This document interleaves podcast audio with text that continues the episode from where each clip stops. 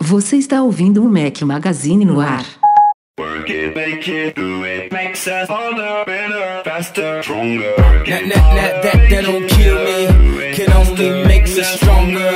I need you to hurry up now, cause I can't wait much longer. Fala galera do Mac Magazine e bem-vindos ao nosso podcast 274 ao som de Kanye West. Bom dia, boa tarde, boa noite, boa madrugada a todos vocês. Fala aqui Rafael Fishman com um dos companheiros inseparáveis. Diga lá, Eduardo Marques. E aí, tudo em riba? Já comprou seu iPhone Flamengo? Porra, cara, ficou bonito o negócio, hein? Vou te Já não. já falaremos Fiquei- disso. Fiquei instigado. Para discutir este e outros temas da semana, nosso convidado especial, diretamente do Loop Infinito, o apresentador do Loop Matinal Podcast, recomendado aí para todos vocês, grande Marcos Mendes. Seja bem-vindo novamente ao nosso podcast. Tudo beleza? Obrigado pelo novo convite. Acho que é a terceira vez, né? Acho que sim, nessa faixa etária aí. É, por aí. Obrigado e boa noite, bom dia, boa tarde, boa madrugada pra todo mundo que tá ouvindo. É isso aí. Semana não tem tanto, tanta coisa pra falar aqui, não, mas até que tem lançamento da Apple, como a gente brincou agora há pouco. Não só Agora. O, o, o Marcos vai participar do recorde de, do menor podcast. Pô, é verdade, o? Marcos, o Marcos é, ele participou de um dos recordes, né? Depois foi, foi destronado, mas tá, tá Foi, entre os des- foi top lá. destronado por alguns minutos, eu acho, né? Tipo, foi coisa de... Não lembro. O- o Eu fiquei novo- pensando eu lembro- nisso. Eu lembro que o novo que a gente ultrapassou foi, sei lá, vou, vou chutar aqui, coisa de dois, três minutos assim a mais. Eu fiquei pensando nisso, bom, chamaram nessa semana que tá mais tranquila pra não correr nenhum risco. Vamos manter aqui no- nos 40, 50 minutos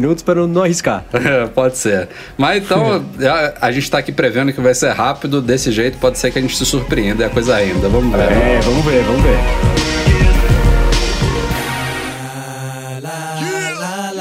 Till I get my money right. Já tinham rumores aí há um bom tempinho já que a Apple. Na verdade, não é bem rumores, já tá meio que virando uma tradição de mais ou menos aí uns seis meses depois que a Apple lançou um iPhone novo, ela introduz uma ou mais cores novas. Já aconteceu isso uma ou duas vezes e esse ano está acontecendo de novo. Porém, o rumor, esse sim, que estava correndo até então, era de uma cor chamada cobre dourado. A gente já discutiu aqui no podcast, uma cor meio zone marrom misturado com, com ouro, com, sei lá, uma cor diferente, parece cobre, um champanhe, enfim, uma coisa meio indecifrável que vazou aí em fotos e de carcaças e tudo mais, e ficou por isso mesmo. E aí, no domingo passado agora, é, surgiu um rumor aí, já, já era bem na, na cara do gol, é, uma operadora nos Estados Unidos chamada Virgin Mobile, ela soltou um memorando interno aí que meio que revelou um pouquinho antes da hora, inclusive alguém deve ter ouvido poucas e boas por causa disso. É, e no dia seguinte a Apple confirmou, no começo da semana agora, saíram os iPhones 8 e 8 Plus na versão vermelha, que fazem parte daquela campanha Product Red, que a Apple já participa desde 2006. Já são aí 12 anos de campanha e mais de 160 milhões de dólares doados para o Fundo Global de Combate à AIDS. Então, é, esses, esses dois iPhones, o modelo normal e o modelo Plus, eles entram aí nessa gama de produtos vermelhos que a Apple oferece e sempre quando é algum produto vermelho, a Apple faz com a Red. Não tem nenhum produto da Apple que não é associado à Red. Então, quando você compra um produto desse, você sabe que parte do lucro está sendo direcionado ao fundo global aí. Só ficou faltando o iPhone 10, né? É, pois é, né? Todo mundo esperava isso. Na verdade, eu pensava na- nos lançamentos Red desse ano. Eu esperava que o iPhone 10, se fosse pra apostar em um, viria no 10 e não no 8 e 8 Plus, mas não rolou, foi ao contrário. Por outro lado, é um, é um bom gás para as vendas do iPhone 8 8 Plus, que, como a gente já sabe, ao menos de acordo com o que o Tim Cook falou nos últimos resultados financeiros da Apple, eles são, respectivamente, o segundo e terceiro, ou, ou ao contrário. Agora não me lembro se o Plus está na frente, imagino que sim.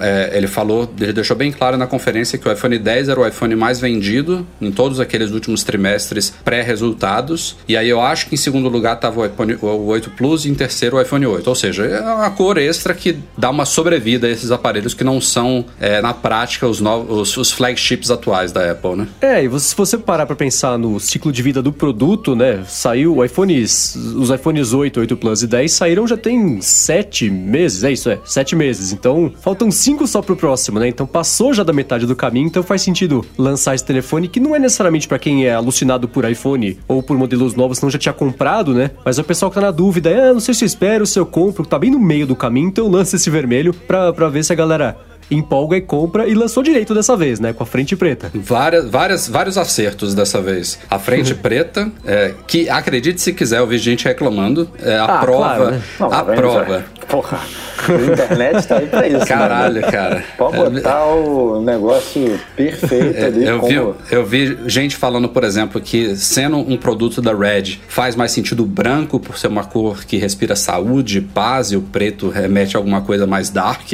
que não tem a ver com AIDS. E teve gente falando, ah, que por que, que a Apple só oferece a frente preta? Tinha que lançar os dois, a frente branca e a frente preta. Mas é, assim, esse foi, essa foi, sem dúvida nenhuma, a grande crítica dos iPhone 7 e 7 Plus no ano passado, que também ganharam a versão Red, só que tinha uma frente branca. Tanto é que rolaram vários mods aí é, online de gente fazendo a troca, inclusive o senhor William Marchiori foi um deles que se aventurou nessa troca aí e colocou uma frente É. preta no iPhone Ele 7. falou agora que vai botar a frente branca, só de sacanagem. Mas É. o, o- a frente preta tem o benefício também de aquele arco ali do Touch ID, né? Ele é preto. Uhum. E na outra versão ele era, ele era Dourado, acho. é, não, ele não era dourado, ele era- eu não lembro direito, mas ele não, ele destoava também, né, do, do Eu acho que era Sim. prata, não era? Exatamente, era prata. O dourado ele acompanhava, né? Ele era dourado. É, não era dourado, É. não, eu falei besteira, era prata. Ele, O ele, não, ele não rosa, tinha a o- tonalidade vermelha que Exatamente. deveria to- ter. toda- É, todas ser essas, bem mais bonito. Todos esses detalhes, eles acompanham a cor do aparelho. Pelo menos no dourado e no ouro rosa. E aí no vermelho não acompanhou. Veio um, veio um negócio prateado. Era prata, nada a ver. era prata, eu É. lembrei bem agora. E aí agora não. Agora tá tudo... Pô, tá, tá tudo como manda o figurino. A É, se a Apple realmente- argolinha fosse vermelha, aí faria sentido. Aí seria mais bacana ainda. Quem sabe no iPhone 8 SE do ano que vem? Algo assim. Porque no, no, no- do 10 não vai rolar, né? Que não tem mais o, o Touch ID. Mas a argolinha vermelha deixaria ali a cereja no topo do bolo ali pra ele ficar Mas, perfeito. mas eu achei um acerto, cara, lançar no iPhone é, essa cor vermelha no iPhone 8. Eu só imaginei que também viria o, o cobre, o marronzune, o cocô, champanhe, não sei qual a descrição exata, no iPhone 10 junto, né? Tipo, era- seria um novo gás para os dois aparelhos, assim, não, não que o iPhone 10 esteja vendendo mal, enfim, a questão não é essa, a questão é dar mais um incentivo de vendas para as duas linhas no meio ali do no meio do ciclo, que é o que a gente viu acontecendo no ano passado e provavelmente fez bem, né, para Apple, aí ela estava repetindo esse ano. Você comentou, né, Rafa? Acho que ela fez no iPhone 4 quando ela lançou o branco pela primeira vez, né? O branco ele atrasou também e ele foi introduzido meio que no meio do caminho, assim, da, do ciclo de vida do Naquela época, aparelho. naquela época os iPhones eram lançados na WWDC em junho. O iPhone 4 branco, isso eu tô falando de cabeça aqui, posso estar errando a cronologia, mas eu me lembro que ele atrasou muito, porque a Apple teve problemas realmente na produção da carcaça branca que ficava amarelada e tudo mais. Então, é, se eu, Acho não me engano, no começo do ano, né? é, então, se eu não me engano, os iPhones, eles foram lançados. O iPhone na versão preta foi lançado em junho, chegou ao mercado logo depois, e o branco só chegou em fevereiro do ano seguinte. Demorou muito. Mas eu pensei que agora, foi o que o Marcos falou, de já estamos em abril, sete meses, cinco. Tipo, se ela não lançou o 10 é, agora, em outra cor, dificilmente vai lançar, né? Então vai ficar muito. Eu vejo isso como mais um indício de que as vendas do, do 10 estão muito bem. Não precisou nem de uma cor extra pra. Vamos deixar pro, pro próximo, né? É. Vamos, vamos deixar pro, pro, pra setembro, aí a gente aumenta a cor. Quem sabe? Aí a gente vai ter cinza espacial, prateado e mais uma. E vale lembrar que essa edição Product Red é de fato uma edição limitada. Os iPhone 7, Pl- 7 Plus vermelhos eles ficaram à venda só cerca de seis meses. Quando saiu os novos, a Apple tirou de linha a cor vermelha, entre outras, e manteve só as padrão lá do, do 7 7 Plus, que estão à venda hoje, né? Não tem mais o Product Red do 7 7 Plus. Ele ficou realmente por bem pouco tempo à venda. Até porque é bonito a iniciativa e tudo mais, só que é um- são iPhones que a Apple abre mão de parte do lucro para ajudar lá no, no combate a AIDS. Agora, o, a gente não viu ainda, né? Foi lançado hoje, obviamente. É, ainda vamos ver. Mas pela diferença de material, né? Que agora é vidro e antes era é, alumínio, parece que tem uma bela diferença aí na coloração, né? Tá bem mais. Vivo. É, tá bem. Tá mengão, né? É, o MKBHD lá do, do, do Marcus Brownlee, ele publicou já uma foto, né? A Apple consegue entregar essas coisas bem rápido para ele. Ao menos na foto que ele postou, tava bem chamativo. Ele até comentou assim, é bem vermelho, tipo, não é, um, não é uma coisa sutil não, você vê de longe. É, isso eu tô curioso pra ver mais do que os últimos, que eu achava que as cores dos últimos, se você via um dos iPhones, você conseguia imaginar qual, como seria o resto, né? É, esse aqui com brilho, efeito novo de, do vidro e tudo mais, acho que, que eu tô curioso pra ver, pra pegar, ver como é que é mesmo, porque acho que se eu não tivesse um iPhone 8, acho que eu me sentiria um pouquinho tentado a comprar dessa vez. É, cara, eu achei, quando vejo imagens assim, essas imagens que a Apple produz tá uma puta de uma produção, né? Pô, ficou bem bonito. Eu que realmente curto essa, essa combinação, né? Preto uhum. e vermelho. Dá é, uma, eu sou São Paulino, então tá meio. Dá tá, uma tá tentada, mas, mas, mas, não tem jeito. Né? A gente não tem bolso pra isso tudo. Eu consigo admirar o design, mas nunca teria esse, não. Não é pra mim, não. Agora, uma coisa que esse, esse, rumor saiu, né? Não foi nem rumor, foi o pessoal lá da, da Virgin, né? Da, da, operadora que falou que ia Sim. sair o iPhone. Sim. Então, nessa madrugada eu pensei, ah, ótimo. Então amanhã a gente descobre também quando que vai sair AirPower. Air Power, quando que vai sair, né? AirPods com a caixinha nova lá, com a luzinha pra fora. E isso veio, passou e por enquanto nada, né? É. Segue o mistério. Cara, a Apple tá campeã, né? De tacar o produto, ah, vamos lançar. E ignora. Tipo, não tem nada na, não, esse, esse, aí tá, esse aí tá horrível não tem nada falando dos, de nenhum dos dois, nem do AirPower, nem o AirPower tem só lá. Ah, a caixinha é, dos AirPods, foda-se, né? Muito um detalhezinho que tem que vir junto. O, o problema maior é o AirPower mesmo. Quando vir um, vai vir outro. É, tem que vir. Aliás, falando em produtos que atrasam e que a gente fica a ver navios, a Apple fez também na, na, última semana algo que ela devia fazer, inclusive com relação ao AirPower. É, a gente, ela, o AirPower, só lembrando aqui, ele foi anunciado é, junto dos iPhones 8, 8 Plus e 10, como uma nova base da Apple que permite recarregar até três dispositivos simultaneamente, né? um iPhone, um Apple Watch e os AirPods com, com a futura estojinho aí de wireless. E desde então não se ouve falar mais nada. Pintou um ou outro rumor aí de data de disponibilidade de preço que se já se provaram furados. ou já, até, já passou, né? Ou até Foi não, março, se é, não me engano. É, ou até não eram furados e de novo rolou atrasos internos lá, como a Apple não anunciou nada, realmente ela não. A gente não tem como chamar de atraso um negócio que não foi prometido. A única coisa que ela fez foi anunciar o produto e depois esqueceu que anunciou. É, e no caso do Mac Pro, agora mudando completamente aqui de, de, de produto, que é o Mac era uma torre, agora é um cilindro, né? O Mac profissional desktop da Apple. Há cerca de um ano, a Apple chamou a imprensa nos laboratórios dela de Cupertino, a gente já discutiu bem isso aqui no podcast, e falou: ó, erramos. O projeto do Mac Pro cilindro, lançado lá em 2013, era muito bonito, era muito promissor, mas a gente não, não, não, não previu que ele não seria tão bem recebido e, seria tão difícil para a gente manter esse projeto, atualizar ele com os últimos componentes que, que são esperados por um Mac desktop profissional. Então, não é à toa que esse Mac Pro tá congelado desde 2013. É o mesmo, mesma coisa interna. Inclusive só... o preço. É, ela, ela, fez só um upgradezinho de entre os modelos disponíveis, né? Ela deu mais pelo mesmo preço no ano passado, mas uma coisa bem idiota. E falou isso no ano passado falou que também estaria trabalhando no novo monitor, que a gente também não via nada desde o. É, o Thunderbolt Display foi o último, né? Isso, é. inclusive ela polegadas. confirmou pro The Verge que tinha saído do mercado de monitores, deu Isso. seis meses e falou: não, estamos fazendo sim, esquece, Exato. não falamos nada. Ela inclusive trabalhou com a LG naquele Ultrafine 5K lá, então uhum. dava a entender realmente: ó, não temos mais interesse de fazer um monitor nosso, a gente vai agora trabalhar com outras como a LG, mas ela agora, no ano passado, já disse que está trabalhando também no novo monitor. É, e depois de novo ficamos sem ouvir mais nada disso. É, ela, ela, ela, soltou uma informação, que não ia chegar em 2017. Foi a única Isso. informação de prazo que ela soltou. Aí todo e, mundo deduziu não que... chegará Exato. neste ano. todo mundo deduziu que seria em 2018. Começo, meio ou fim, mas seria. Aliás, fim eu acho que ninguém esperava, né? O pessoal ficava, será que vai ser no comecinho de 2018 ou então vai ser lá na WWDC? Não, eu, nem, eu não lembro, eu não sei se foi você ou o Breno, mas tinha gente apostando até que não, ela vai surpreender e vai lançar no fim de 2017. É, a gente é chegou a levantar essa hipótese mesmo. Bom, resumo da história. A Apple de novo, agora falando com o TechCrunch, é, revelou que não, não veremos o Mac Pro novo em 2018. Vai ser só em 2019. De novo, não deu data, mas agora falou bem claro que vai ser em 2019. E ela fez isso por um motivo, acho que muito claro. Ela lançou o iMac Pro, né? Que é um iMac com características profissionais lá dentro. Também já debatemos muito sobre ele aqui. E eu acho que essa expectativa de um Mac Pro novo chegando esse ano, mais cedo ou mais tarde, tava segurando muita gente de comprar o iMac Pro. Porra, vou gastar agora aqui uma grana num iMac que não tem upgrade, upgradeabilidade.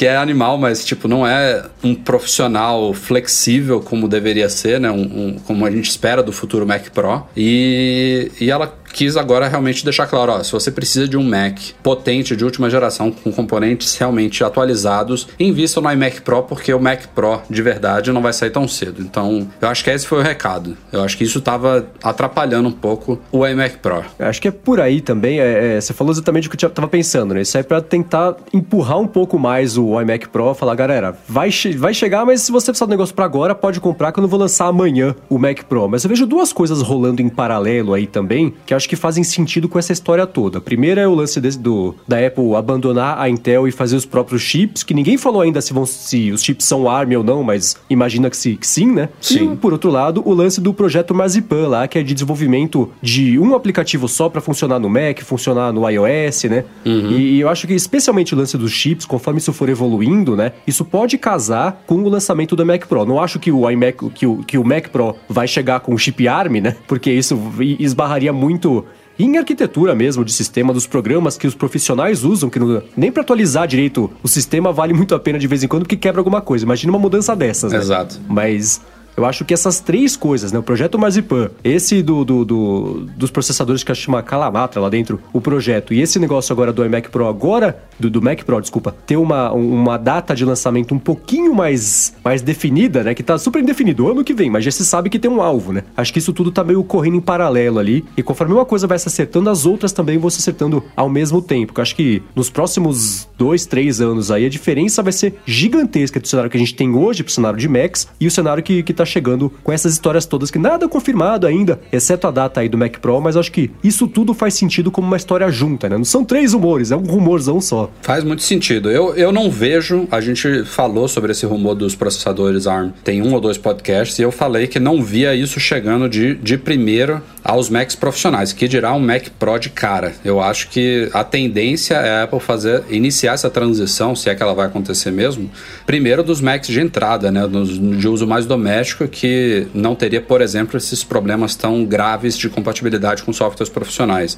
E daria tempo de a Apple a- a- a- é, apertar os parafusos, né, corrigir os principais problemas aí, e iniciar de uma transição dessa que não é fácil, antes de entregar um produto que tem que ser usado em linha de produção, em agências, em é, editoras, gente que realmente faz uso que depende da máquina que precisa de dela operante 24/7/365 sem dar problema, sem dar dor de cabeça. Então, é, acho que tem um, um pouco de influência disso aí que você falou, sim, mas eu, eu não vejo. Tal, talvez um híbrido, como ela tá fazendo aí já com. Se você parar pra pensar, e a gente já até analisou isso também lá no site, o MacBook Pro com Touch Bar, ele já, já é um pouquinho híbrido, né? A Touch Bar, ela já é. Ela tem um chip ali, que é o, é o T1, né, do Chama?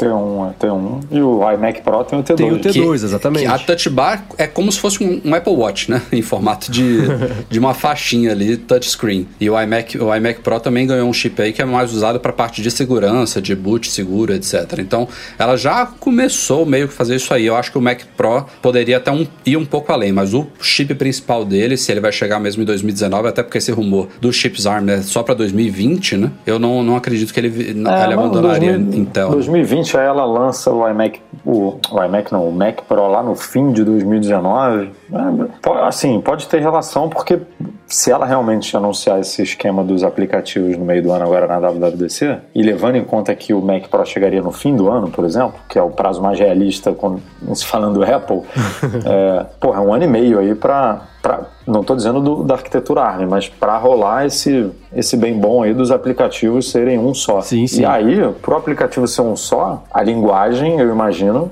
é, é a que está em alta, né? Que é a do iOS, que é, é tudo construído em cima da arquitetura é, ARM que existe hoje para iPads para iPhone. Então dá uma bosta esse negócio. É, Realmente é um pouco confuso porque o, o mercado profissional tem tudo isso que vocês falaram aí de, de, de exigir uma. Não pode ter. A taxa de erro é bem menor do que o mercado doméstico, né? Se você compra um bicho desse e, e simplesmente o Photoshop não roda dele, ferrou. Tipo, metade do mercado aí tá fora da jogada. Então, é, a Apple tem que estar muito bem orquestrada com a Adobe, com, com as, as, as parceiras dela nesse, é, nessa área. Agora, estando tudo ok, um ano e meio aí de desenvolvimento para a linguagem, para os chips em si, porra, eu acho que vai chegar arregaçando esse Mac Pro aí. Sim, e tem uma coisa também, a Apple não tem chance de errar nada, eu acho, nesse Mac Pro, porque já tá há tanto tempo sem sair, né? E agora, por exemplo, contrataram as equipes lá, que eu esqueci o nome, Workflow Pro Team lá, que são as pessoas É. que trabalham com produção de música, produção Bem legal isso aí.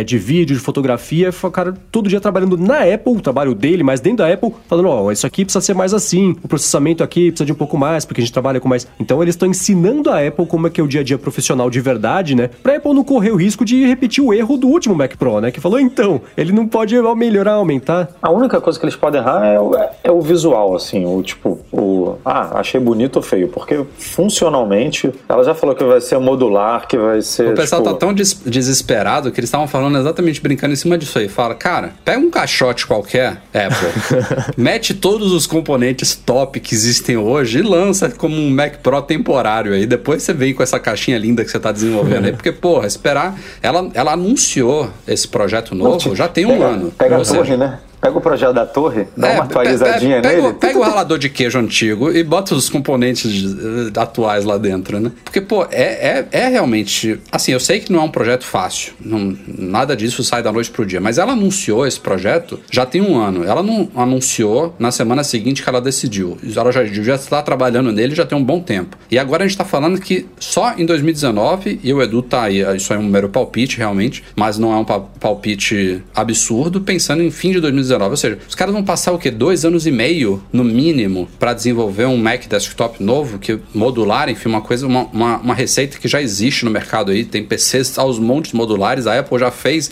Macs modulares antes, o, o primeiro Mac Pro, o Power Mac G5, Power Mac G4, enfim. Eu, eu acho um pouco demais, entendeu? É um. É um Eu, eu acho que é ela- uma mistura de coisas, cara. Tem, a- tem, a- tem relação com o calendário do lançamento do iMac Pro, que tipo, realmente não faria sentido ela lançar o iMac Pro agora e o Mac Pro dois meses depois, porque aí eu acho que quem compraria, quem comprou o iMac Pro ia se sentir um, um pouco prejudicado. Especialmente aqui no Brasil, que não é exatamente barato, né? O cara ia falar, pô, montei, sei lá, vamos, vamos, vamos imaginar aqui, montei uma agência, um negócio com 10 máquinas dessa, gastei uma baba, e aí você vem dois meses depois, três meses depois, com um computador que eu vou poder tro tipo, trocar memória, trocar placa gráfica de forma muito mais fácil. É um tiro no pé. Então, tem um pouco disso. Aí tem, talvez, tenha rolado mesmo que você falou. Ela, ela lançou o projeto de uma forma, aí falou, pô, vamos, vamos, vamos trazer esses caras pra dentro aqui, é, esse projeto do workflow e tal. Aí puta, estamos mudando aqui completamente, é, não, não necessariamente 180 graus, mas porra, deu uma boa guinada aqui no projeto, vamos ter que parar, reestruturar, repensar e vamos precisar de mais tempo. Aí, ah, cara, vamos precisar de mais tempo? Bota tempo aí, tem o iMac Pro, tipo, não, não, não tem correria, vamos, dá pra gente fazer isso no nosso tempo. Aí fala, putz, mas aí 2019, 2020 a gente já vai traba- trabalhar com o nosso chip. Ah, então empurra mais um pouquinho. tipo, aí vai, aí, meu irmão, aí vai pro... Agora, E aí, aí faz o favor e corta o preço do Mac Pro atual pela metade, porra. E é isso. Não, tira, tira. Ou tira. Para, tira. Tem coisas que a Apple precisa parar de vender, cara. É, O assim, Mac a- Mini. o, o- eu, eu, pô, eu sou fãzaço do Time Capsule, da, do Airport, é, da linha Airport, mas, pô, uma- um, um roteador que ainda tá preso no padrão N, tipo, para de vender esse troço, cara. Não, não dá, entendeu? É, não é compatível com, com uma empresa que, que é vitrine, que é top de tecnologia. Não, teve, que é... teve, teve leitor outro dia perguntando sobre o Mac Mini, não vou lembrar o nome agora, mas não- nem, nem convém. Ele perguntou: ah, vale a pena comprar um Mac Mini? Eu falei, cara, eu não acho que vale a pena. O Mac Mini foi lançado em 2014, se eu não me engano, a última versão em junho de 2014, alguma coisa assim. Aí ele, ah, mas é, olha, olha como é que é, um cara que não era totalmente leigo, assim, um leitor acompanha a gente, já trocou algumas DMs. Mas beleza, ele desde 2014 ele não mudou o visual, mas anualmente a Apple atualiza, né, os componentes internos dele. Falei, não, cara, é, é a mesma coisa. Então acho que isso ela tinha que fazer, inclusive, especialmente nessa. O, o Mac Mini, o iPad Mini também. Se você se atualizasse só com para deixar o hardware sempre com o chip mais recente, o mínimo, ou, né? sei o lá, mínimo. uma geração para trás, atualiza a memória RAM, não precisa fazer um evento, faz um press release e solta. Claro. Pra quem tá comprando agora, não comprar um negócio de Justo. quatro anos atrás com o preço de hoje, que não faz o menor Não, cara, sentido. isso aí é um né? absurdo completo. Isso aí não tem nem o que falar. No mínimo, né, se quer manter vendendo, como eu sou totalmente contra, mas faz isso que o Rafa falou, cara. Te corta o preço. O iPad mini, tá chegando iPad novo aí, o iPad mini tá lá pelo mesmo preço. Cara, pelo menos corta 100 dólares desse bicho aí, tipo. Não, não dá pra vender. Quem, quem hoje compara o iPad mini com o iPad 9,7, não, porra, não, não tem como comprar o iPad mini. Não, não tem. O iPad não Mini é mais caro do que o iPad, que o iPad eh, atual que acabou de lançar. Faz o menor sentido. Não justifica. Então, tipo, pô, você vai comprar um. um- vai pagar um 3 mil dólares, sei lá quanto é que tá no, no, no Mac Pro, ou você vai comprar um. Já, já que ele não é, é modular, né? Ou você vai comprar um puta de um. Não necessariamente o iMac Pro, mas um puta de um iMac que você pode personalizar e deixar a máquina parrudíssima com 3 mil dólares, com, que já vem com um mega monitor 5K. E, porra, tipo, não, não, não dá pra entender essas, essas decisões. E mesmo no ano passado, né, que a Apple chamou os jornalistas lá pra falar sobre o futuro do Mac, perguntaram, e o Mac Mini? O- E eles responderam, ah, o Mac Mini Ainda ainda, é é, um produto que importante. vendemos. É, é, continua sendo um produto da nossa linha de produtos. Falou, poxa, não falou nada, né? Mas desse ano agora que chamaram o Panzarino, nem se citou o Pois Mac é. Mini, né? Nem se citou o Mac Mini e é, ficou, ficou é, na cara, é, pelo menos pra mim, que o monitor também ele vem junto, mas, mas poderia, se a Apple quisesse, poderia facilmente lançar o monitor antes também, né? Poderia, poderia Porque não necessariamente você precisa de um Mac, de um Mac Pro para usar ele. Você pode ter um MacBook Pro novo e querer usar um monitor 4K, 5K, sei lá Sim. como que ela vai lançar, se vai ter variação, se vai ser um só, um único. Mas esse monitor, inclusive no MM Tour, né, no- nos MM Tours que a gente visita empresas, tipo, o que tem de empresa lá nos Estados Unidos que usa ainda Thunderbolt Displays e. Apple Cinema Display, cara, essas empresas vão abraçar esse, esse, esse monitor novo da Apple, dependendo do preço, obviamente, porra, vai vai vender horrores pro mercado empresarial. Pra essa galera que adora o monitor da Apple e tá lá preso numa tecnologia de sete anos atrás. O nego vai cair em cima desse negócio e, e poderia, né? Não, tudo bem. Eu, eu entendo lançar junto do Mac Pro, mas já que vai atrasar, entre aspas, tanto esse projeto, pô, bota isso no mercado aí que a galera vai comprar pra usar com os Macs que tem hoje em dia. Sim, é. Ela já tem, na verdade, essa tela, né? É só tirar o, o Mac de dentro do iMac. Deixa só É. a tela. Porra. É, é só, é só fazer um acabamento mais fininho, né? Ma- Né? ma- ainda mais bacana do que o do iMac e, e botar isso. Tipo, tem 4K e 5K se quiser lançar em dois tamanhos, né? Mantendo a opção preta, que é bem legal. Já que falamos de mercado profissional, só um recadinho aqui rapidamente. Saiu também outra novidade da semana, é sim software, atualizações da linha Final Cut Pro. Incluindo também o Motion e o Compressor, é a suite de edição multimídia profissional da Apple, é, com duas novidades significativas. A primeira é um formato chamado ProRes RAW, que é uma versão RAW, né, crua, nua, é, do formato ProRes da Apple, que já é muito usado em edição por manter a alta fidelidade de imagem com um formato comprimido bom para editar. Então agora tem uma versão RAW dele para quem trabalha com câmeras que fazem captura aí da, da imagem é, com todas as informações originais de pixels, enfim, que você pode, pode fazer é, um trabalho muito mais flexível com os vídeos. E a outra novidade, essa me interessa bastante, a Apple finalmente implementou no Final Cut Pro todo um sistema de inserção de legendas nativo. Então, eu que já legendei vídeos, inclusive para o nosso canal do Mac Magazine no YouTube, tinha que fazer isso de forma manual, com ferramenta de texto, né? Colocando o texto, alinhando ali para baixo, é, cortando é, vários, vários blocos de texto. Agora isso tudo é nativo, então você tem novas camadas ali na timeline que você pode colocar inclusive múltiplos idiomas. Ele é super fácil de você adicionar personalizar o estilo do- da legenda é, sincronizar texto enfim é, é um, é um sistema que realmente foi criado para isso ao- contrário de como funcionava antes. E já dá inclusive para exportar por exemplo para o YouTube né? Então você já manda o vídeo com os arquivos necessários para o YouTube importar como legenda nativa é fantástico enfim. Coisa que demorou mas que chegou muito bacana muito bem-vinda. Então para editores aí profissionais update gra- gratuito inclusive ela nem colocou um número de versão que é compatível com essas duas grandes novidades, né? Porque ela já tinha soltado uma atualização significativa há poucos meses, se não me engano, é a versão 10.4. É, Você até estranhou, né? Quando saiu o release, você falou, porra, release pra, É, pra 10.4.1. mas aí era, era realmente relevante. Era relevante, muito boa. Pra quem trabalha com isso aí, sabe o quanto que isso, quanto que essas novidades são importantes. Já disponíveis aí na Mac App Store para todos os editores. Teu negócio é áudio, né, Marco? É, então, é. Uma coisa que é bacana é que a Apple, essa semana foi boa para editores de vídeo, né? Porque saiu esse update do Final Cut Pro, saiu o, o, o aplicativo do Vimeo para Mac também, Sim. que já integra lá com o. Com qual? que- Com o. Com Final Cut mesmo. Com Final o Final Cut Cut, também, também. é. Você já dá saída. A legendagem também já facilita, dá saída direto pro Vimeo. Então acho que o Final Cut teve uma boa. Pra quem usa o Final Cut pra trabalhar, teve uma boa semana. Tá É. mais fácil um pouquinho essa última milha aí do trabalho pra conseguir é, é, desovar e entregar. E uma nota relacionada, vai sair post no site ainda, também saiu a versão 1.1 do Handbrake, software que muita gente deve usar aí de código aberto para conversão, exportação de vídeos e legendas e tudo mais. Já, assim, tem anos aí de história, é considerado um dos melhores e saiu uma grande atualização em versão 1.1 dele. Depois procurem lá que é de grátis. Boa. Pô, tem anos de história e tá na, tá na versão 1.1, né? Cara, ele ficou 0.7, 0.8, Ele ficou, eu 0.9, lembro. um tempão. Até chegar no 1.0 demorou. Eu lembro. Vamos para o momento polêmica, momento mamilos do podcast. Twitter, o- Ai, ai, a ai. rede social suicida.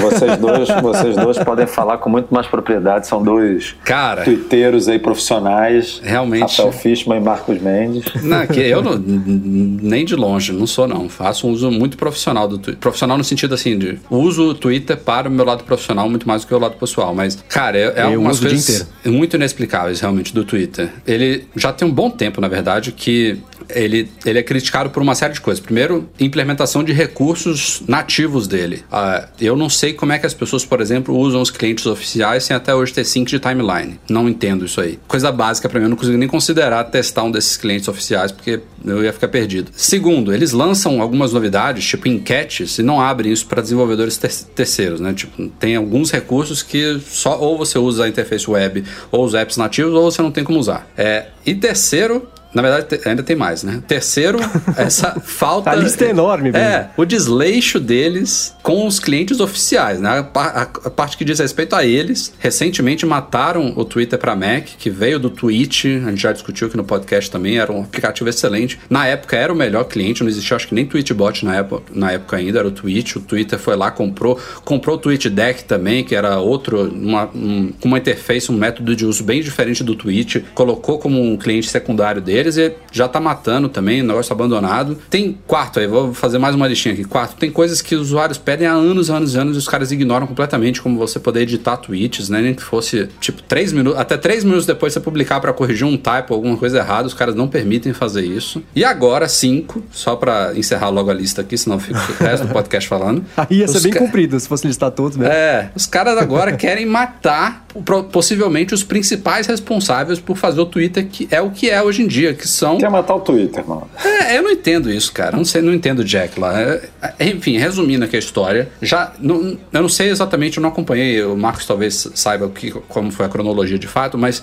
o que se discutiu aí nessa última semana, que gerou uma baita polêmica, não foi uma novidade dessa última semana. Era um negócio que já tinha sido anunciado há muito tempo, mas é, com a proximidade da- da- da- do, do fato consumado, algumas desenvolvedoras de clientes famosos, entre elas a, a Tapbots do, do Twitchbot e a Twitterific, entre outras também do mundo Android e tudo mais, se juntaram e criaram uma- um site justamente pedindo apoio do- da comunidade de usuários do Twitter para pressionar eles a não, não efetivar essa mudança que diz respeito à API que esses, esses clientes de terceiros usam para se conectar à rede do Twitter. É, o Twitter parece que criou uma nova API chamada Account Activity API, aí, que eles erraram em, dois, dois aspectos. Aí. Primeiro, que eles não abrem a beta dessa nova API para os desenvolvedores terceiros, então ninguém sabe como é que ela funciona, como é que, como é que vai funcionar, quais são as limitações, como é que integra, enfim. Isso não está liberado ainda. E segundo, que enquanto isso acontece, vários recursos básicos desses clientes hoje em dia deixariam de funcionar se o, o, o Twitter de fato efetivasse isso. Entre eles, por exemplo, streaming de timeline, que é você ficar olhando a timeline e ela puxar em tempo real novos tweets, né? É, a gente voltaria ao Twitter de 2007 que você tinha que atualizar puxando a telinha, ou então de 5 em 5 minutos ele puxava se tinha tweets novos. É, e aí, enfim, a comunidade obviamente abraçou essa campanha aí e felizmente o Twitter, por um lado, ouviu dizendo que ele não vai efetivar, eu acho que seria de 19 de junho essa mudança. Isso. Mas, por outro,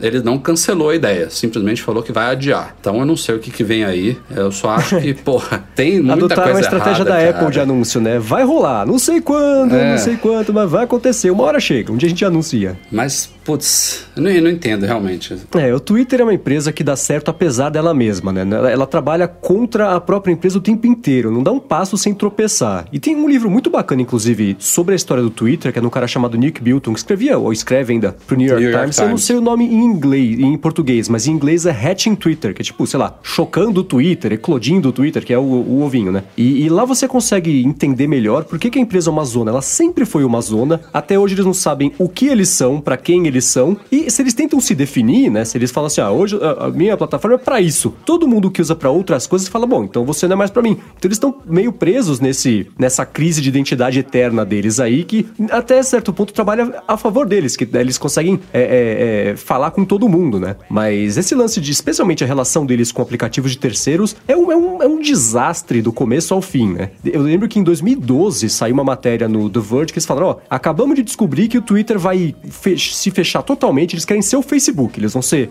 é, não tem aplicativo de terceiro, a experiência é só dentro do site, dentro do aplicativo, acabou essa história, né? Porque aí todo mundo vai ver anúncio, aí todo mundo vai ter a experiência consistente, né? Que é o que o Twitter sempre fala que ele quer fazer, de todo mundo ter a mesma experiência, né? Que seja da timeline não sincronizada e, sei lá, você não conseguir esconder palavras, né?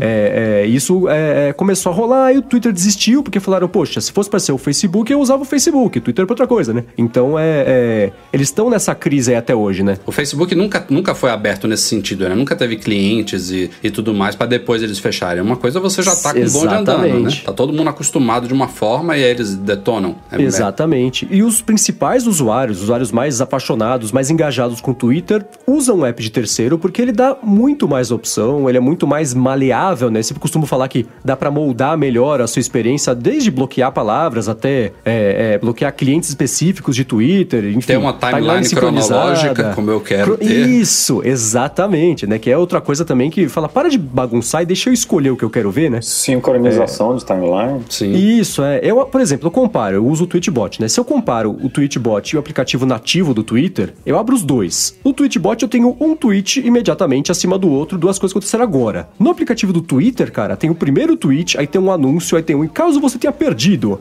Aí tem outra coisa, tem outro anúncio, o segundo tweet já tá lá embaixo. Eu nem sei o que é de isso, coisa cara. que Eu nunca nem arrisco. né? É, é absurdo. Então eles, eles bagunçam muito a, a, a história toda deles, né? E o negócio de aplicativo de terceiro foi isso. Foi em dezembro que eles anunciaram: ó, essa API aqui vai morrer, mas vai rolar uma outra coisa. Aí tava chegando perto do, do fim da API de verdade e falaram: cadê essa outra coisa, né? Inclusive, matar notificação, imagina. Eu não uso Notificação, notificação. esqueci de falar isso. É, então, o, o principal foi isso, né? A API vai abandonar ali o, o negócio do stream e isso vai esbarrar em notificação. Nenhum app de terceiro conseguiria mostrar notificação, que é o uso mais básico pra tanta gente, né? Claro. Então o Twitter é uma empresa bem, bem bagunçada nesse sentido. Eles tentam copiar a estratégia do Facebook até certo ponto, mas não.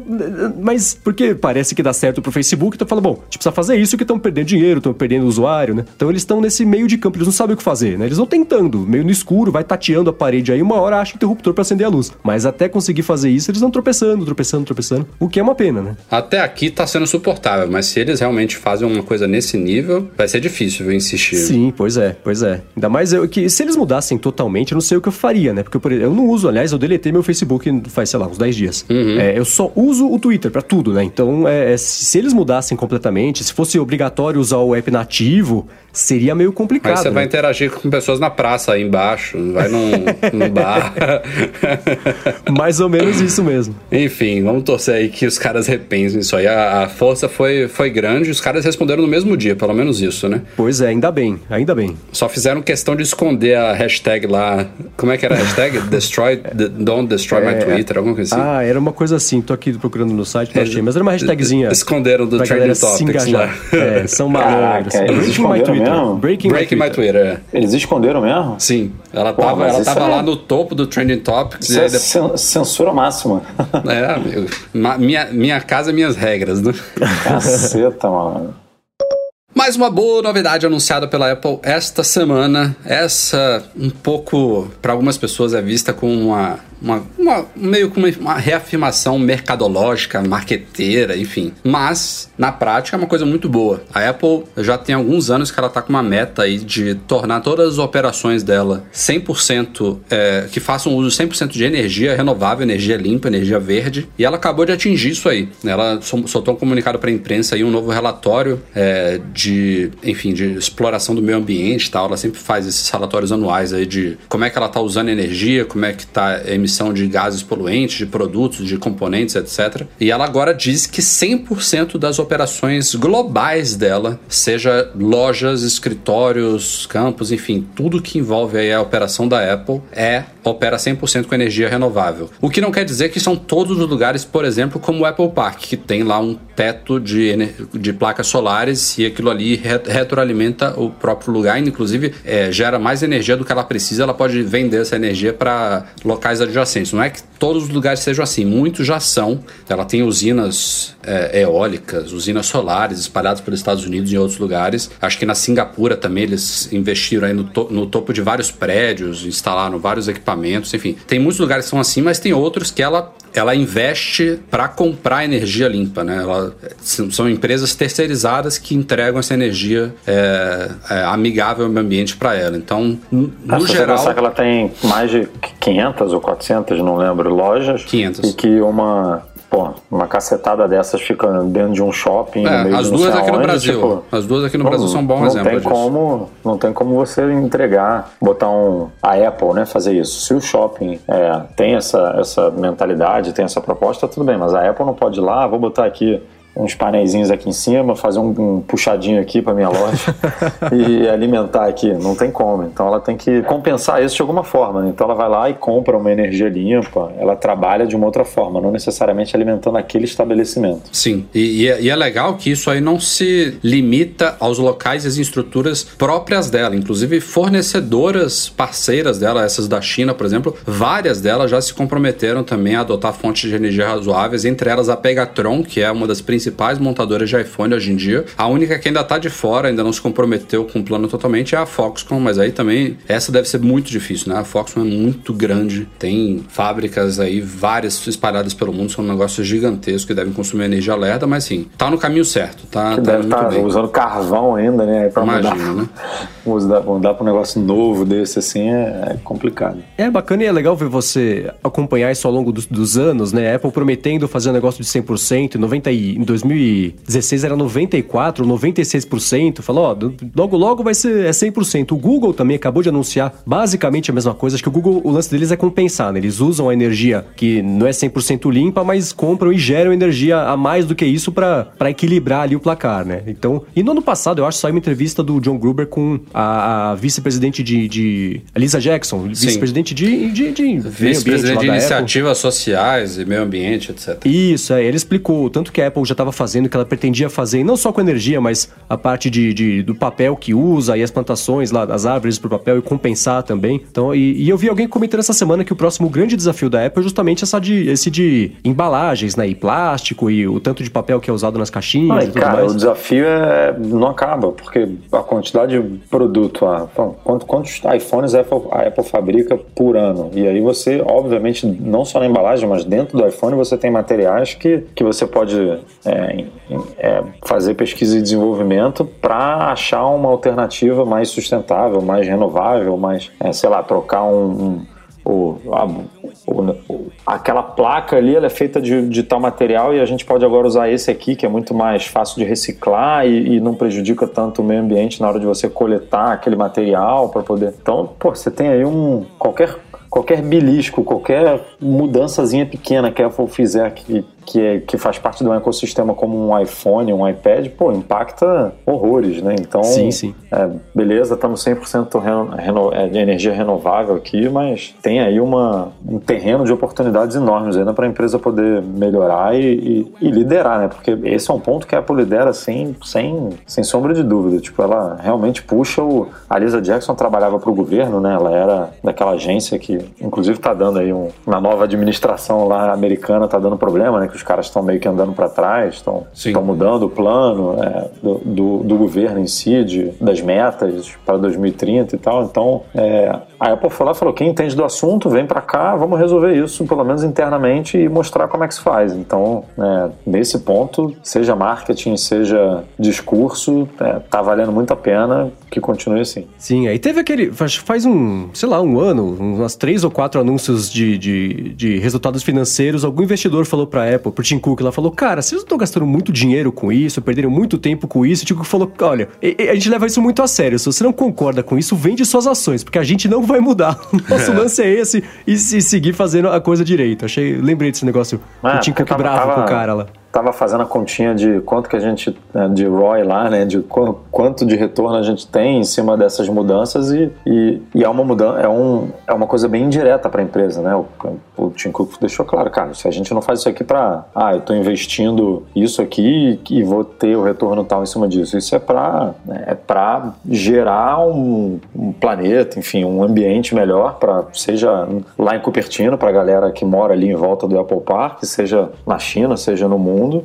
E aí você tem esse retorno de outras formas, né? É, é que nem não sobra ninguém em comprar acessibilidade e nego falar, ah, mas o mercado de acessibili- acessibilidade é ma- de pessoas que precisam disso é muito pequeno, não vale a pena o investimento que a Apple faz. Porra, se a Apple fosse pensar assim, imagina, os produtos da Apple não fossem, não, não, não teriam é, tantos recursos e, e, e não seriam tão elogiados, né? Porque indiretamente mesmo a gente não precisando disso, pô, você vê o esforço que a, que a empresa faz é, de qualquer um, independentemente do, da deficiência poder usar, é animal, é, é muito bacana. E Sem dúvida. se, se isso não se transforma, não, não- financeiramente não é interessante para a empresa, paciência, tipo, tira de outro bolso para botar aqui, porque é uma coisa que você não pode simplesmente não fazer. Total. Ah, a, a campanha Red aí, é a mesma coisa. Chegamos então aos e-mails enviados para noar.macmagazine.com.br, começando com Alexandre Macedo, lá, Eduardo Marques. O Alexandre pergunta se você tem como cadastrar um cartão de crédito brasileiro no Apple Pay, sendo que você tem uma conta americana na App Store. Tem nada a ver uma coisa com a outra, né? Até onde eu sei. Responda, pode, pode ou não pode? Pode, pode. É, Ah, o, o Apple Pay pode, não, não, pode. tá, não tá Pode, associado é o- à é sua o, conta, É o meu não. caso. Eu tenho uma App Store, eu tenho uma conta na App Store americana e eu botei lá um, apesar de não ser correntista do banco que está com um contrato de exclusividade com a Apple. é, a minha mãe tem uma conta lá, então eu roubei um cartãozinho dela só para testar, só para ver como é que funcionava e, e consegui cadastrar sem problema nenhum. Então uma coisa não tem nada a ver com a outra. Da mesma forma que você pode ter um cartão cadastrado no Apple Pay, pode usar lá nos Estados Unidos, tipo, isso aí não tem, não tem problema nenhum. Já seguindo aqui nessa ideia de Apple Pay, o Klaus Hartel Jr., espero ter falado seu sobrenome certo, ele disse que testou Apple Pay no MacBook Pro de 13 com Touch Bar e na hora de verificação só tem a opção de ligar para o Itaú, mas o Itaú informou para ele que a única forma de autenticar é pelo app do banco, ou seja, parece que o Itaú não pensou no Apple Pay para o Mac.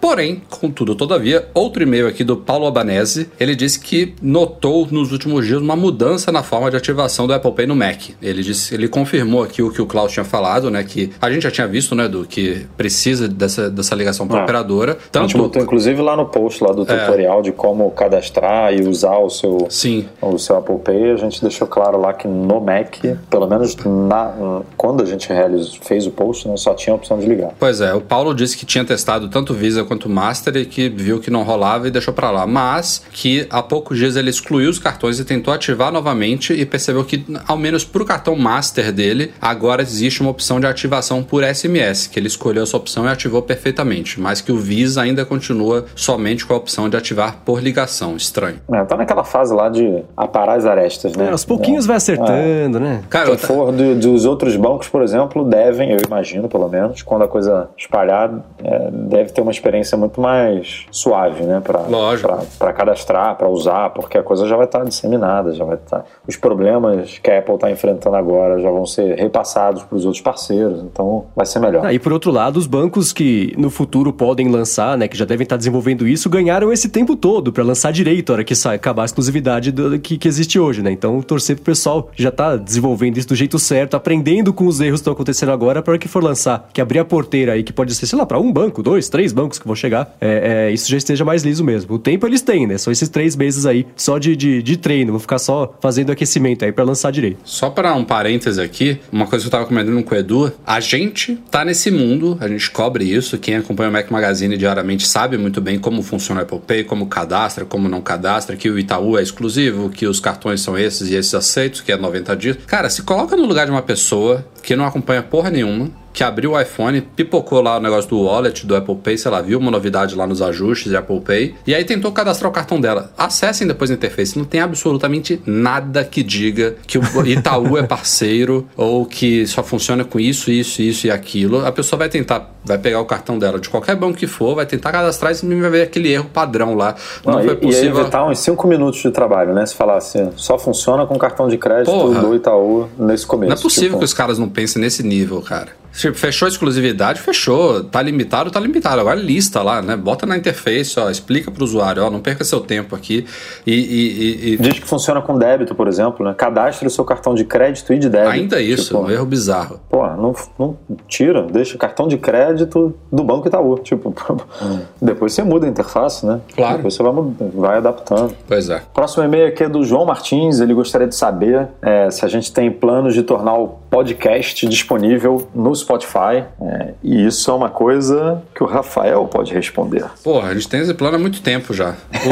O, o, o loop matinal tá lá, Marcos? Tá lá, tá lá. Pois é, é, a gente já tá tentando isso já tem um bom tempo, enfim, coisa de, de QI aí, sei lá, como é que funciona. Ah, mas agora rolou um. É, eles tá- abriram um tá avançando, formuláriozinho. tá né? avançando. Eles abriram Isso, um é. formulário para quem quiser lá, então a gente já. Enfim, já, já estamos em contato com alguém dentro do Spotify. É, e eu vou te falar que eu caí de paraquedas no Spotify com loop matinal, porque eu uso pra, pra hospedar e pra distribuir meu podcast uma plataforma chamada Libsyn. Eu não sei se é a que vocês usam também. Não, a gente tá no SoundCloud. E, ah, então, e aí, um dia, o pessoal do Lipsyn me mandou e-mail. Eu falei, escuta, o Spotify entrou em contato conosco e quer colocar o loop matinal lá. Você Ah, quer? Eu falei, legal. lógico, então tá Legal. resolvido. A Então, gente tá mas- no Deezer, eu acho, né, há muito tempo. então, é, aí o Deezer é, é, eu coloquei é, recentemente, mas o lance do Spotify foi esse, foi meio obscuro, assim. E aí, recentemente, eles começaram a abrir pra mais podcasts, tem um lance mais de formulário, uns contatos mais específicos. O caminho já tá mais feito aí pra você conseguir fazer. É, em breve deve pipocar Agora, lá. o, o, o Rafa, o João comentou aqui também que ele recebe a notificação do podcast, que ele entra no aplicativo, mas que o episódio só aparece é, dias depois. Isso é uma coisa bem incomum, né? Não, isso não deveria ser assim, a não, gente João. nunca. é, A gente- não sei se é alguma coisa lá no, no- na configuração dele que ele. É. Porque o, o podcast, o aplicativo, ele tem. Enfim, se você entrar lá na- nas, nas preferências dele, é, você tem uma infinidade de opções de fazer download por rede Wi-Fi, por rede 3G, é, de checar se tem episódio novo de tantas em tantas horas, É. enfim. Então, O que eu te garanto, João, é que a gente só publica, assim, é, só vai pro ar a notificação de podcast novo depois que o feed dele tá atualizado. Eu faço questão de ir manualmente limpar o cache dele pra garantir que quando eu notificar a galera de episódio novo já possa ser baixado imediatamente. A gente testa isso, obviamente. Eu só libero quando eu quando eu consigo baixar aqui do meu iTunes, do meu iPhone, eu, eu libero pra galera que eu vi que já tá funcionando. Então, é realmente alguma coisa aí específica na sua, no seu setup, não era pra ser assim não. Olha, deixa eu fazer um, que nem eu falo no meu outro podcast, o Área de Transferência, um follow-up em tempo real aqui. Eu tentei adicionar meu cartão, que não é do Itaú, no, no Apple Pay. E aí ele fala assim: ah, o, o seu cartão não é suportado aqui, a sua emissora do cartão não, não tem suporte. Pois é. Aí tem aqui um Saiba Mais. Eu toquei em Saiba Mais, aí ele abre uma página. Página não encontrada. Puta que pariu, não- cara. Então, mas não essa nada. página aí, essa página que abre é que diz que tem, tem relação com o Itaú, enfim, que tem aí alguma coisa. É, então, é, é, pelo menos pra mim aqui, duas vezes deu página não encontrada. É o último passo da parada. Isso era pra ser a primeira, né? Pra falar assim, bom, Exatamente. se eu, não, se eu só tenho cartão do, do banco tal, tipo, vou evitar aqui perder cinco minutos é, tentando cadastrar uma coisa que não vai funcionar. É, na hora de você adicionar um cartão, você, sei lá, era só ele botar um- um- uma etapa extra lá. Sabe quando você adiciona um e-mail que ele pergunta qual é o cliente, é Gmail, é Yahoo, não sei o que, tipo, selecione seu banco. Você vê até só Itaú lá. Sim, é que eu penso, ah, isso pra gente faria sentido. A gente tá voltando ao, ao- ao episódio, né? Mas. é, Eu sei que pra você quer, gente ficar, aqui faria quer que sentido. fique mais longo, Marcos. Eu sei, você tava achando que já tava acabando. tal. É, pode cortar isso aqui se você quiser. Se você falar que nos Estados Unidos a gente tem, sei lá, cada semana tem ó, três novos bancos adicionados ao Apple Pay, né? Seria É, um scroll eu sei. gigantesco, né? Pra gente ia ser só achar o, banco que tá lá e pronto. É verdade, é verdade. Bom, vamos lá. Fechando em- a- os e-mails da semana, o Júlio Madeira mandou aqui é, um comentário sobre o penúltimo podcast, em que o ouvinte Ricardo Garcia comentou sobre a diferenciação de preços entre iPhone e iPad, que lá fora custam a mesma coisa, mas que aqui no Brasil tem uma diferença de preços e o Júlio quis explicar. Vou ler aqui o e-mail dele. Já tem alguns anos que no Brasil que o Brasil adota a tabela do TIP, que é a tabela de imposto sobre produto industrializado. E essa tabela cria uma progressão de imposto em que o que for mais necessário para a vida do brasileiro tem menos imposto e o que for mais supérfluo paga mais imposto. Em função disso, 80% do preço de uma cachaça, por exemplo, é imposto, sendo que um litro de leite com esse mesmo peso é muito menor. No nosso caso, o tablet, na interpretação do governo, é menos essencial do que um celular, que é vital nos dias de hoje. E eu concordo com esse conceito, isso, Júlio, né? Porque não ter um celular às vezes pode ser a diferença entre a vida e a morte, mas obviamente não concordo com o peso dos impostos. Em função disso, o celular acaba pagando menos imposto que um tablet, é por isso que a diferenciação de preços oc- ocorre aqui no Brasil. Isso criou uma situação engraçada, porque algumas empresas que vendiam tablets com slot para cartão 3G e 4G tentaram classificar tablets como celularzão, mas obviamente isso não colou com as autoridades. E se eles tivessem conseguido isso, talvez o preço do tablet fosse um pouco mais próximo do celular. Então tá aí, aí uma, uma, uma explicação extra, além dos- das que a gente tinha levantado no podcast passado. Valeu, Júlio. É isso, galera. Vamos ficando por aqui. Este foi o Mac Magazine lá 274. Começando, como sempre, agradecendo o convidado especial do dia, Marcos Mendes. Grande abraço, valeu. Muito obrigado a vocês pelo convite. Espero ter acrescentado a discussão e poder voltar em dúvida, breve. sem dúvida. Onde que a pessoa pode te ouvir diariamente e semanalmente? Pois é, então tem o Loop Matinal, que é de segunda a sexta, e tem o Área de Transferência, que é, é toda sexta-feira que sai. Sexta-feira à tarde, vocês podem conferir lá também. Loop Matinal aqui do Loop Infinito e Área de Transferência junto do Gustavo Faria, lá do Cocatec, e do Bruno Casimiro. Show de bola. Valeu, Edu. Até semana que vem. Valeu, até semana que vem, se Deus quiser, com mais novidades aí no mundo Apple. Este podcast é um oferecimento do patrão Platinum Go Imports.com.br Macs a preços justos no Brasil. Fica o nosso agradecimento a todos os nossos patrões, especialmente os patrões Ouro, Beto Chagas, Lincoln Júnior, Leonardo Fialho, Lucas Garibe e Pedro Saíja. Eduardo Garcia, que edita todos esses podcasts aí. Edita o Loop Matinal também não, né? O Loop Matinal não. Não, o Matinal não, mas, Mas o o área de transferência, sim. sim. Grande abraço, Sim, sim. manda bem demais, o Edu. Ô. A todos vocês, obrigado pela audiência e nos vemos na próxima edição. Tchau, tchau.